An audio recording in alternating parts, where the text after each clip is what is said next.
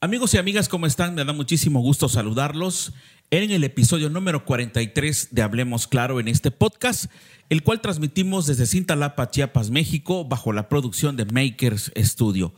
Y bueno, pues hoy vamos a tratar un tema súper especial porque eh, usted recordará que el domingo pasado, el día primero de agosto, se celebró una consulta popular a nivel nacional eh, donde se refería presuntamente al, para enjuiciar a los expresidentes de la República. Por eso el podcast lo hemos titulado hoy con una interrogante. ¿Funcionó la consulta popular? Y bueno, para eso está con nosotros Betsy Toledo, quien también vamos a analizar algunos puntos, ¿no? Betsy, ¿cómo estás, Betsy? Buenas noches. Buenas noches, pues muchas gracias por la oportunidad. Como siempre es un gusto poder estar acá compartiendo, platicando de estos temas que también me encantan. me encanta platicar de esto y pues bueno, que realmente fue un evento pues histórico, entonces está muy bien que lo podamos compartir, comentar, analizar. Perfecto. De eso vamos a estar hablando. Quédese con nosotros en estos 30 minutos porque eh, se va a poner muy interesante el tema. Regresamos. Hablemos claro. Hablemos claro, el podcast con Freddy Peña. Temas de interés que debes saber. Hablemos claro. Y bueno, le decía que hoy vamos a hablar de la consulta popular, una consulta que de inicio quiero decirles que fue una propuesta, una iniciativa del gobierno federal, eh, Andrés Manuel López Obrador, desde que inició su, periodo de gobierno hace tres años, eh, dijo que era necesario para él castigar a los expresidentes de la República que habían hecho mucho daño a los mexicanos. En especial se refería a eh, Carlos Salinas de Gortari, a Ernesto Cedillo Ponce de León, también se refería a Vicente Fox Quesada y por supuesto también a Felipe Calderón, eh, y a Enrique Peña Nieto. Esos cinco expresidentes principalmente exigía un enjuiciamiento, ¿no? Algo como para castigarlos, que devuelvan todo lo que se, han, se robaron, incluso hasta encarcelarlos, decían los, los fanáticos de la Cuarta Transformación.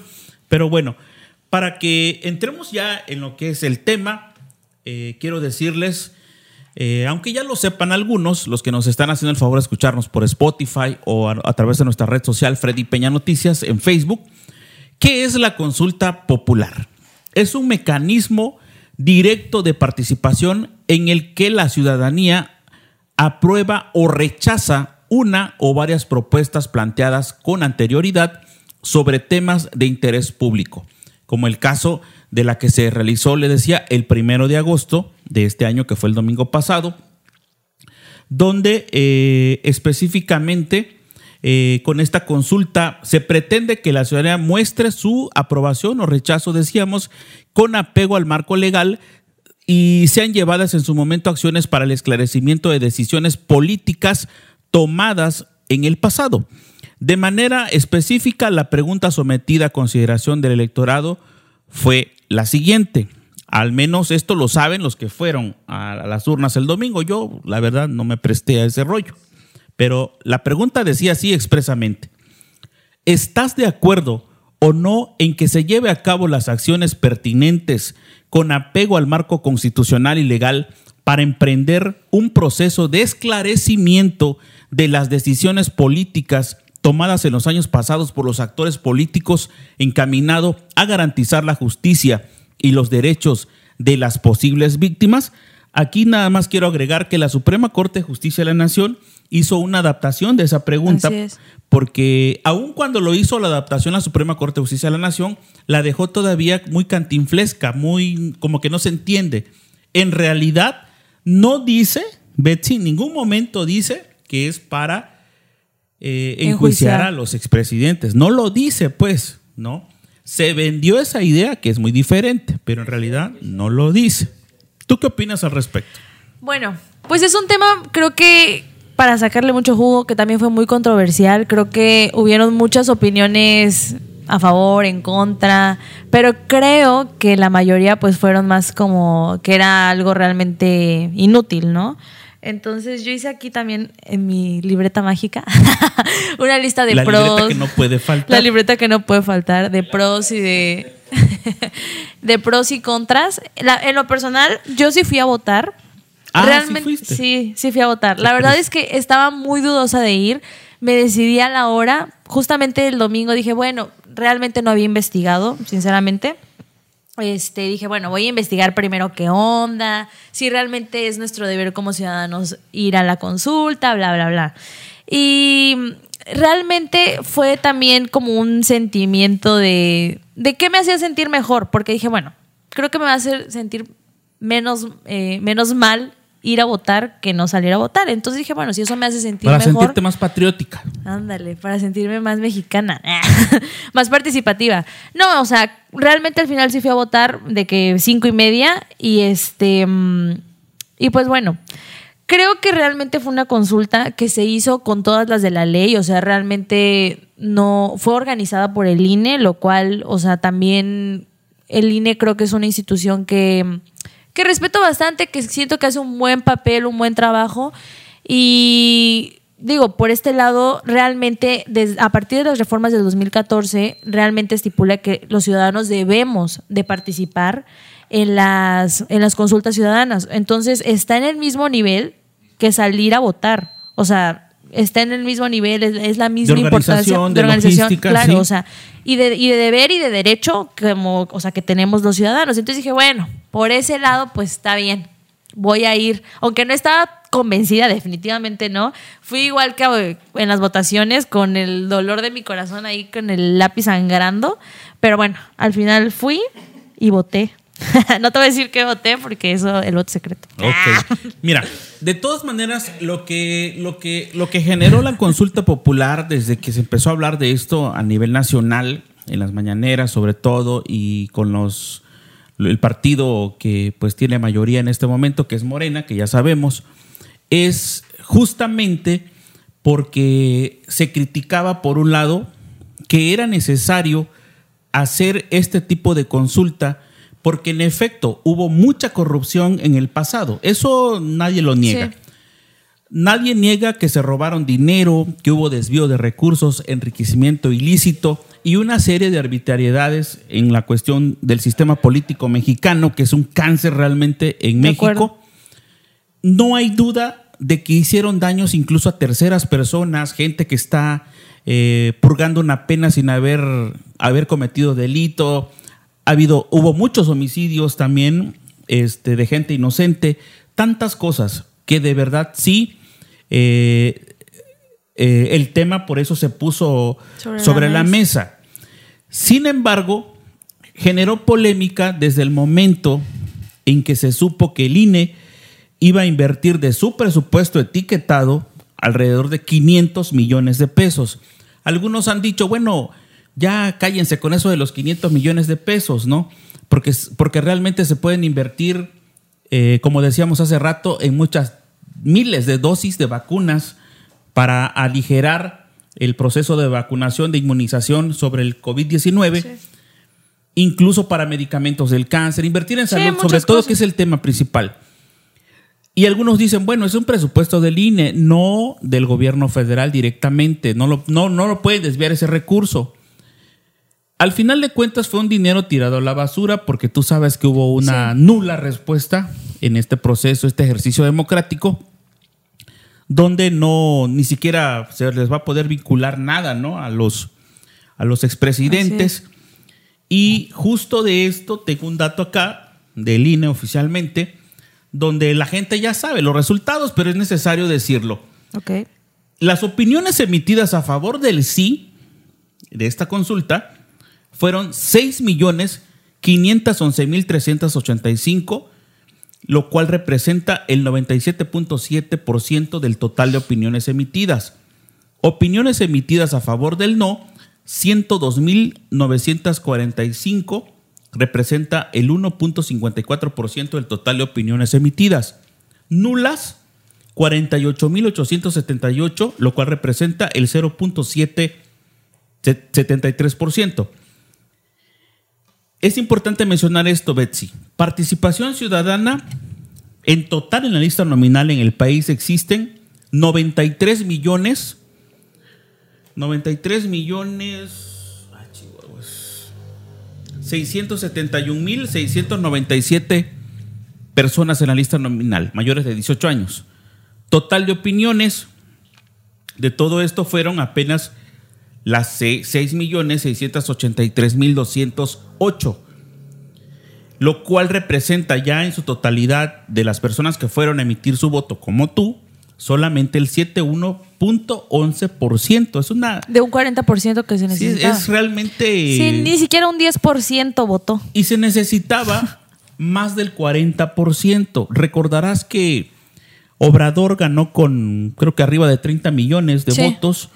Y, y- y los 40, el 40% equivale más o menos como el 30 y- 35 millones de votos, que la verdad pues no, se logró nada, ¿no? Entonces, ahí, es, ahí está la, la- la- la polémica de la consulta, que ahora le están tirando la bolita al INE, que ellos fueron los culpables de que no se haya alcanzado el número de votos. No, mira, yo creo que realmente, o sea, el hecho de la consulta en sí, pues es, es buena, ¿no? En sí misma.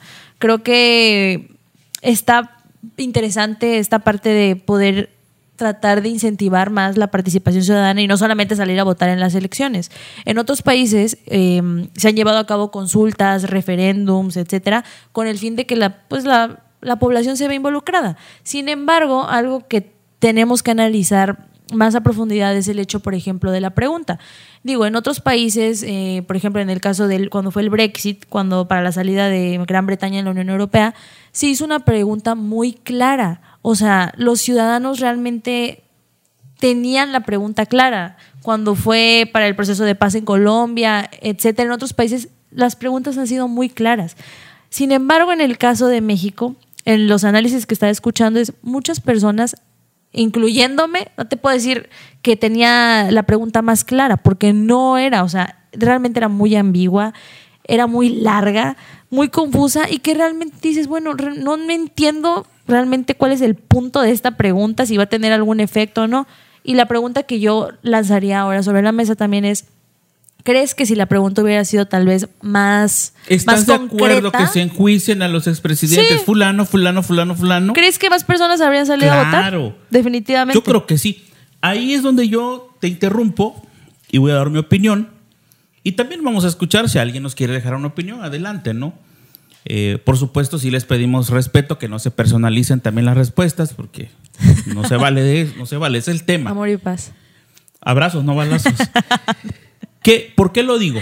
Porque mira, lo que realmente molestó a muchos mexicanos, Betsy, incluso que fue tema de opinión periodística, de columnistas, de los medios de comunicación, críticas incluso que, que tuvo Obrador, fue justo por eso, porque le vendieron una idea que no es, es ficticia a la sociedad mexicana. Sí. Le vendieron la idea de que van a enjuiciarlos, de que van a exigirles que devuelvan lo que se robaron y que los van a encarcelar, cuando todos sabemos positivamente que eso no va a suceder. Lo reconoció eh, uno de los funcionarios, incluso federal, que muchos de esos delitos ya prescribieron. ¿Qué significa esto? Que ya no existen, que ya, ya están en la carpeta, no tirados, ¿no? Este, desde ahí dices tú, es una tontería, es una estupidez creer que van a enjuiciar a los expresidentes cuando ellos están felices de la vida, carcajeándose, pues. Sí. Están disfrutando en otro país, de su familia, de lo que le- les quedó de dinero, lo que sea. Y, y un señor que es presidente ahorita, se le ocurre la magnífica idea de llevar una consulta. Y eso es lo que yo te... Que fue una promesa de campaña, pero ahí es donde no sé si tú vas a diferir conmigo y estoy de acuerdo, si, si difieres. Yo lo veo más este asunto político. Yo lo veo político, y discúlpenme que yo lo diga así, pero veo como un asunto político porque a Obrador le conviene ganar más este, popularidad con la sociedad y él es un populista excelente, sabe hacer campaña. Entonces, al, al hacer este tipo de propuestas como la consulta popular, aunque se lo haya realizado Colombia y todos los países, es cierto, lo han hecho otros países, pero con preguntas específicas, diferentes, ¿no? Y han dado resultados. Pero aquí más bien es para, es como un anzuelo, ¿no? Es un gancho de decir, ah, el Señor está haciendo cosas buenas y lo va a meter a la cárcel, qué bueno. Mira, En realidad ni va a suceder. yo creo que a veces soy un poco como idealista. Mi hermana siempre me dice, ay, es que tú siempre crees como que todo este se va a solucionar y que todos van a poner de su parte, etcétera. Probablemente sí tenga razón, pero eh, siempre como que trato de decir, bueno, una esperanza, ¿no?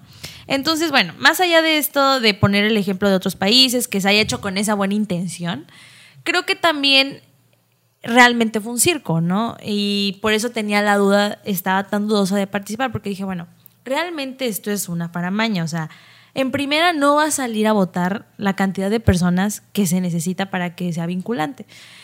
Número dos, el hecho de participar es dar a entender, así lo veo yo, que está siendo parte de ese circo, ¿no? Dices, bueno, armamos el circo, bueno, pues ya participo, voy a votar. Porque al final dices, bueno, ya se gastó el dinero, etcétera. Entonces, como que dices, bueno, pues ya, participo. Y lo que yo tenía miedo con eso es que, digo, bueno, si la gente sale a votar y sigue con este circo, es darle a entender a AMLO, demostrar que está siendo parte de... Y lo que yo no quiero, lo que tengo miedo es que este señor, el presidente, después va a decir, no, pues es que el pueblo, que es lo que siempre ha manejado, ¿no? El pueblo es sabio, el pueblo manda. Y la verdad es que yo creo que el pueblo no es sabio, que el pueblo no tiene la capacidad de decidir ciertas cosas, aunque cosas como esta... Perdón, pero esta vez lo demostró el pueblo, ¿eh? No, esta vez siento que el pueblo demostró... Le, de- le dio la espalda. Sí, que no va a participar en el circo, exacto.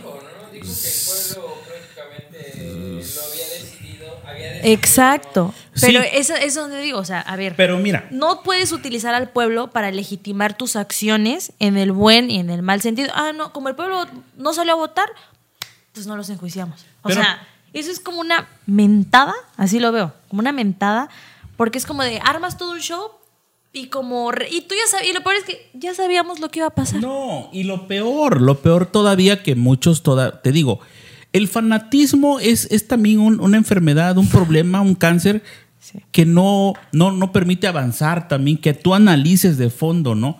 Porque mira, no es posible que él mismo empezó con su argüende, como dijéramos aquí en el pueblo, y al final dijo, yo no voy a votar porque no estoy de acuerdo en que se les juzgue. Por eso, iba, no, no, iba- y si votaba, dijo, no voy a votar, pero si voto, voy a, voy a votar por el no. Imagínate, ¿no? Lo dijo públicamente. Es más, no salió a votar, porque no sé si supiste que el día primero de agosto se fue a Nayarit de gira y no encontró casillas según el especial. Pensé que a Cintalapa. ¿no? Pero este, finalmente no votó. ¿no? Eh, el asunto, te digo, es, es que es, es preocupante porque eh, se armó todo un show, Sí. generó la polarización, recrudeció, agudizó la polarización en el país de que aquellos sí están a favor, de que Sí. este no, de que tú eres pianista, de que a ti te dan más, de que porque no tienes nada, de porque él está haciendo bien las cosas, aquellos eras cómplice de los corruptos, en fin. No, y que realmente el hecho de, o sea, este tema de los expresidentes y de los gobiernos anteriores, al final es algo que a AMLO le ha servido y le sirve para seguir eh, justificando muchas de las cosas que, que ahorita están pasando. No hemos visto las cifras en, por ejemplo, muertes, etcétera, las cuales han aumentado. La Y violencia, la inseguridad, la- exacto, ese tipo de cosas, temas relacionados también con la salud. Y es como, es que los expresidentes, es que los sexenios pasados, es que lo pasado, o sea, al final esto, esto es algo que le sirve a él para seguir poniendo pretextos. Amortiguar. Sí, en sus acciones. Entonces, realmente es como, ay no, suena muy feo, pero realmente es muy maquiavélico todo lo que AMLO hace, porque te da una cara de querer hacer las cosas muy bien, pero en realidad pues es todo un show, así lo veo. Mira, ya que mencionaste los de los países, lo decimos por algunos obradoristas que nos, ha- que nos estén haciendo el favor de, de vernos y escucharnos. Efectivamente, eh, hay algunos países que les ha funcionado la consulta popular, la consulta popular, pero pues finalmente les funciona porque específicamente están pidiendo algo, ¿no? Es como que si te dijeran, ¿quieres, estás a favor que yo te dé esta taza o el cuaderno? Y ya la gente va a decidir, no, pues creo que vale más la taza que el cuaderno. ¿no? Ah, no sabe. lo que contiene esta libreta. Entonces, les digo, en la ciudad de Berlín, en Alemania, se contempla en su constitución local la consulta popular desde el 2010, desde 2006. Tres años después de que se adoptó dicha figura, la ciudad organizó un ejercicio para regular la presencia de una materia de religión en las escuelas de educación básica. Bueno, eso es de manera muy concreta. En Colombia es un ejemplo de latinoamericano sobre la participación ciudadana, pues tiene diversas figuras además de la consulta popular como plebiscito, referéndum, revocación de mandato, iniciativas ciudadanas, por mencionar algunas. Perdón, Eh, y eso que mencionas de la revocación del mandato. que también está en puerta, ¿no? Exacto. Entonces, eh, lo que decían muchos analistas es que si esta consulta es un como un ensayo previo para el 2024 con todo esto de la revocación del mandato. Entonces, realmente ya 2022, perdón. Ujú. Sí, Eh, no, 22, 24. Cierto. Sí, bueno. eh, Cierto, gracias. Termino, una- sí, termino nada más con los, países. Sí, sí, sí. En Ecuador también existe una figura de referéndum, en Uruguay. Y bueno, son de algunos países este, de mayor relevancia. Y, y como decíamos, yo, yo sigo sosteniendo, eh, Betsy, que realmente todo este circo que se ha armado en relación a la consulta popular es más política que un interés realmente por castigarlos. Me sigo sosteniendo, por eso te acuerdas que los opositores decían la consulta, digo, la ley no se consulta, se Claro. aplica. Sí. Y yo sigo pensando lo mismo, o sea, si, si tú me robaste mi celular y, y yo sé que tú me lo robaste, hay testigos, Y hay pruebas, claro. Bueno, yo, yo te voy a exigir que me lo devuelvas o Sí. te demando, ¿no? Sí, sí, sí, no andas preguntando. Sí, ¿por qué voy a preguntarle a todos mis vecinos? ¿Será que está bien que yo lo demande? Pero eso es lo que voy. ¿Con qué finalidad hace AMLO eso? Con la finalidad de echarse a la gente a la bolsa y decir, te estoy preguntando, te estoy tomando en cuenta. Para que me importa no- tu opinión. No, ¿Sabes por qué también? Porque así se En va a deslindar en su momento de decir, es que ustedes Claro, dijeron. sí, exacto. Yo exacto. no dije, yo por eso les pregunté. Sí. Se va a Sí. deslindar cuando las cosas le salgan mal, así como le han salido mal muchas cosas. Desafortunadamente es la verdad. ¿Le ha atinado a muchas cosas buenas? Sí. ¿Ha hecho cosas buenas? Sí. ¿Ha mejorado incluso el apoyo, sobre todo para los adultos mayores y los discapacitados? Sí, que está bien.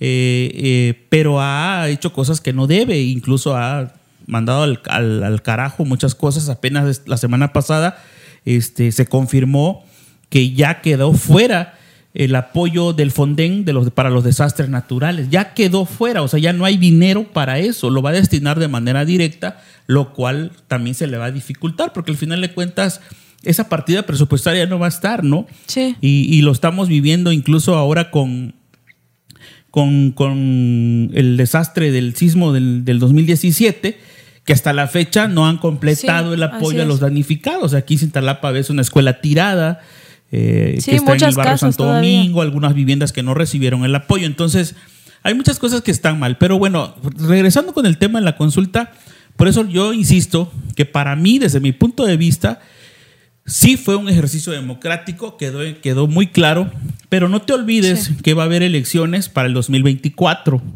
¿no? Eh, y las pasadas elecciones de este 2021 fue un precedente para él, fue un, un punto muy importante donde la gente también le demostró que ya la popularidad que tenía el señor en el 2012, no, no, 18, no es la misma, ha bajado su, su nivel de popularidad perdió, se puede decir que estabilizó el Congreso Federal así a la mitad casi, eh, o sea, Morena y los de oposición, pero eso ya le preocupa. ¿Por qué? Sí. Porque si llega a ese paso para el 2024, ten por seguro que tiene muchas posibilidades de perder, ¿no? Muy No increíblemente, No sé, la verdad. pero ahí te, pero ahí te no va, sé. mira, muy increíblemente en el sur, Morena arrasó. Sí. ¿Por qué? No sé, tal vez hubo mano negra, no sé, algo pasó. Pero del centro al norte, las cosas no, no marchan bien. Sí. Mira, yo también algo que estaba analizando y, o sea, realmente fueron 7 millones de personas las que salieron a votar, ¿no? Aproximadamente, dice. Los analistas decías, bueno, decían, bueno, ¿es- ¿son 7 millones de personas que están con Morena? O sea, ¿crees que sea como un voto duro, sabes? De, o sea, es como un voto seguro de personas que están con Morena? Porque si es así, 7 ¿Qué tal si millones... inflaron las casillas también? Sí, exacto. O sea, yo creo, yo creo que también Por muchas personas. No, y sabes qué, yo creo que muchas personas que independientemente sean de Morena o no, salieron a votar, o sea, no porque digan que son de Morena precisamente, pero puede ser un buen punto para analizar si es un 7 millones un parámetro, ¿no? seguros que tiene Morena y que también, por otro lado, decían, bueno, puede ser que no, que también esto demostró que Morena no tiene una movilización tal vez tan fuerte a nivel nacional, ¿no? O sea, o que faltan actores en Morena para que puedan seguir convenciendo a la gente de salir a votar, salir a las calles. Te voy a decir una cosa, Betsy, te voy a decir una cosa, perdón que te interrumpa, pero en relación a lo que estás diciendo, fue una tarea también este ejercicio democrático para todos los candidatos que ganaron, para los diputados federales, Sí. para los diputados locales y también para los presidentes municipales electos. Aquí en Cintalapa, sin ofender, lo voy a decir, pero aquí quedó claro que de las 8 de la mañana a las 6 de la tarde, las casillas lucieron literalmente vacías, ¿no? Digo, ¿por qué la tarea no se hizo bien de los de Morena Cintalapa? Digo, también ahí queda un precedente Sí. de decir, porque, porque tú crees que Obrador está muy contento de decir, qué bárbaro, hicieron un súper trabajo, mi gente, ¿no? También ahí la tarea, oye, me fallaron, ¿qué pasó, pues? Digo, ¿qué pasó? Sí, eso habría que votar- analizar. ¿No te, te das cuenta? Sí. Bueno, ganaste en tu municipio, señor, o sea, ganaste en tu distrito, y mira qué resultado me estás dando. O sea, entonces, ¿de qué se trata? ¿Qué pasó? ¿Por qué no jalaste a esa misma gente que votara Sí. si sabes que nos conviene a todos, como Morena, como Cuarta Transformación, en este proceso que está luchando López Obrador? Yo creo Es que un buen punto. si lo ves ahí desde el punto de vista, no creo que Obrador esté súper feliz y tranquilo y contento de decir, me entregaron bien la tarea. Le hicieron un mal trabajo, esa es la verdad. Pues Yo sí, yo bueno, no, te digo, no lo, no lo he como pensado a fondo, eh, como el trabajo de que debía ejercer Morena como tal. De hecho, fue una pregunta que te iba ayer que estaba escuchando un análisis, me pareció interesante. Entonces creo que habría que preguntarle, por ejemplo, tengo algunos amigos de Morena, como, ¿qué opinan ellos, no? O sea, ¿creen que debieron haber hecho más o menos o realmente era algo meramente... No sé, que la gente decidiera sin ¿Sabes- salir sabes a que ellos influyeran. esto? ¿Sabes a qué me recuerda? Cuando repruebas una materia en tu escuela y le dices a tu, pap- a tu papá o a tu mamá que el, que el culpable que ha reprobado es tu maestro. O sea, le dices, es que el maestro no le... Y, tú vas y tu mamá si te cree mucho sí, va a ir a pelear Sí, con el con el maestro. maestro. Y, y ahorita, como no hicieron bien su tarea, ¿a quién le están echando la culpa? Al INE. Al INE, el mismo presidente le está echando la culpa al INE, a Lorenzo Córdoba, que es el titular, eh, y los morenistas dicen "Es que el INE no hizo bien su trabajo. Pero bueno, este no, esa palabrita, ¿cómo se me olvida mucho? No, no, no, no se les va a poder vincular, pero qué bueno porque sirve como un ejercicio democrático. Pero antes de eso, del 1 de agosto no lo decían así. Ahora ya no les queda de otra que decir, bueno, sirvió de algo. Y mira, ¿sabes más allá también del hecho de, por ejemplo, cuántas personas salieron a votar o no? Y ya lo que me gustaba que decían también los analistas ayer es el que haya salido, por ejemplo, que hubiera salido el 40% o el treinta y tantos por ciento de, de la lista Nominal. este, de- nominal que se necesitaba, el que hubieran salido más personas, ¿eso hubiera significado un éxito? ¿Realmente? O sea, con base en ello dirías, oh, fue un éxito la consulta. Que si se es- hubiera logrado el 40%, ya te preguntaste también, ¿cómo iba a proceder el gobierno federal en contra de esta gente? Porque no se sabía, no se sabe también. Sí, o sea, exacto, no se sabe, Nunca, se nunca se dijo. muchas Si cosas. dicen que sí y cumplimos el, lo que nos- el parámetro que nos están pidiendo, vamos a hacer esto y esto y esto. Ya tenemos todos los archivos, todos los expedientes para irnos en contra de ellos. Nunca lo dijeron. No. ¿Sabes por qué? Porque no, lo- no tienen pruebas. Y al final de cuentas, te voy a decir una cosa, que en política, no sé si, si lo has escuchado, supongo que sí. O sea, la política es sucia totalmente. Ningún político es limpio. Todos Claro, siempre piensan en una, eh, como tú dices, de forma maquiavélica. Y al final de cuentas, como son acuerdos que se pactan desde la Sí. cúpula, ¿tú crees que, que, que ellos iban a decir muy tranquilamente? yo me imagino yo a Salinas de Gortari diciendo, hazlo.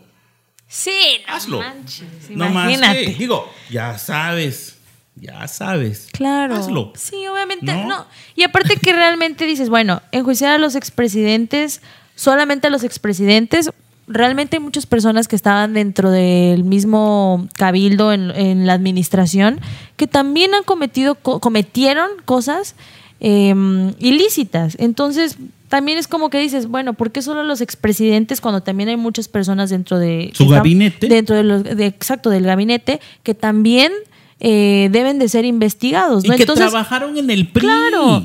Entonces, ahorita AMLO también tiene muchas personas que ya sabemos, este, No gratas. no tan gratas, que también dices, bueno, ¿por qué no lo y investigan, hasta etcétera? incómodos. Entonces, realmente, como que dices, bueno, si tienes pruebas, pues ya preséntalas, de que la Fiscalía General de la República investigue, que es su trabajo finalmente, y que se lleven a cabo las cosas. Y que pero, aplique la ley, ¿no? Exacto, que aplique la ley. Entonces, yo creo que eh, creo que también ya nos queda poco tiempo. Entonces, realmente creo que algo que demostró el pueblo ahorita es que no está de acuerdo en participar en el circo. Que todos lo vieron así, la mayoría, eh, como un circo, yo también.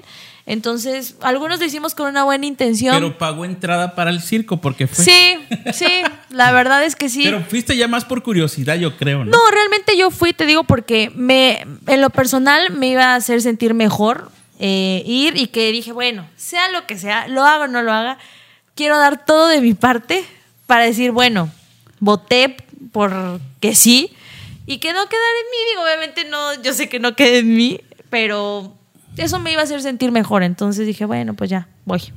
Pero fui también, te digo así, toda. Tienes razón. Yo algo que quiero dejar muy en claro en este podcast es lo siguiente.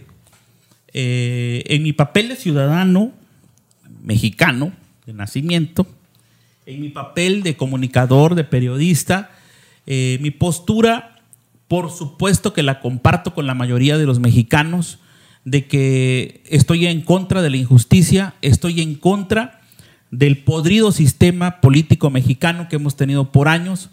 Por supuesto que no estoy a favor de ningún expresidente, no los estoy defendiendo para nada, pero me gusta ser más realista. Es decir, eh, el circo sí se armó eh, para lo de la consulta. Es realmente imposible que se les vaya a juzgar. Yo lo he dicho con algunos. eh, te voy a invitar no sé cuántos cartones de cerveza o tu fiesta. Si vemos que enjuician a un presidente y lo vamos a ver en la cárcel y va a el dinero. No va a pasar. Esto es como creer que existe Santa Claus y no existe. ¿No? Entonces hay que ser realista, o sea, hay que ser analítico, no hay que ser muy posesivo, no hay que ser muy fanático de la política porque también eso afecta.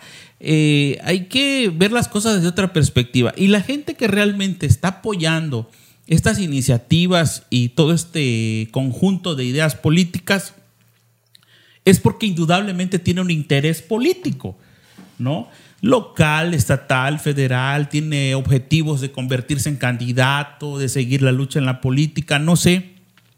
Por eso, porque a Obrador indudablemente lo ven como un líder nato político que alcanzó su objetivo de ser presidente de la República y todo lo que haga el señor para sus seguidores es lo máximo, aunque, aunque él esté haciendo lo peor, está bien, porque no ven otra cosa, ¿no? O sea, lo que quieren es seguir apoyándolo.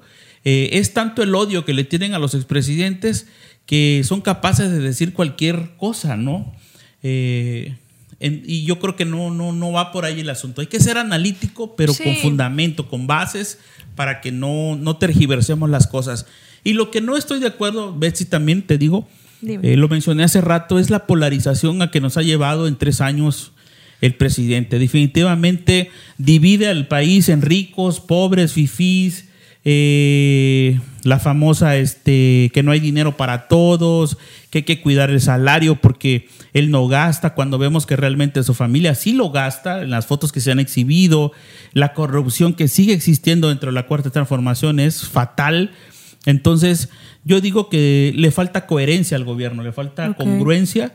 Y si fuera un poquito más congruente con, yo creo que estaríamos hablando de otras cosas, porque, eh, como te dije, sí le ha atinado muchas cosas buenas, pareciera que tuviera buenas intenciones, pero en los hechos ya no.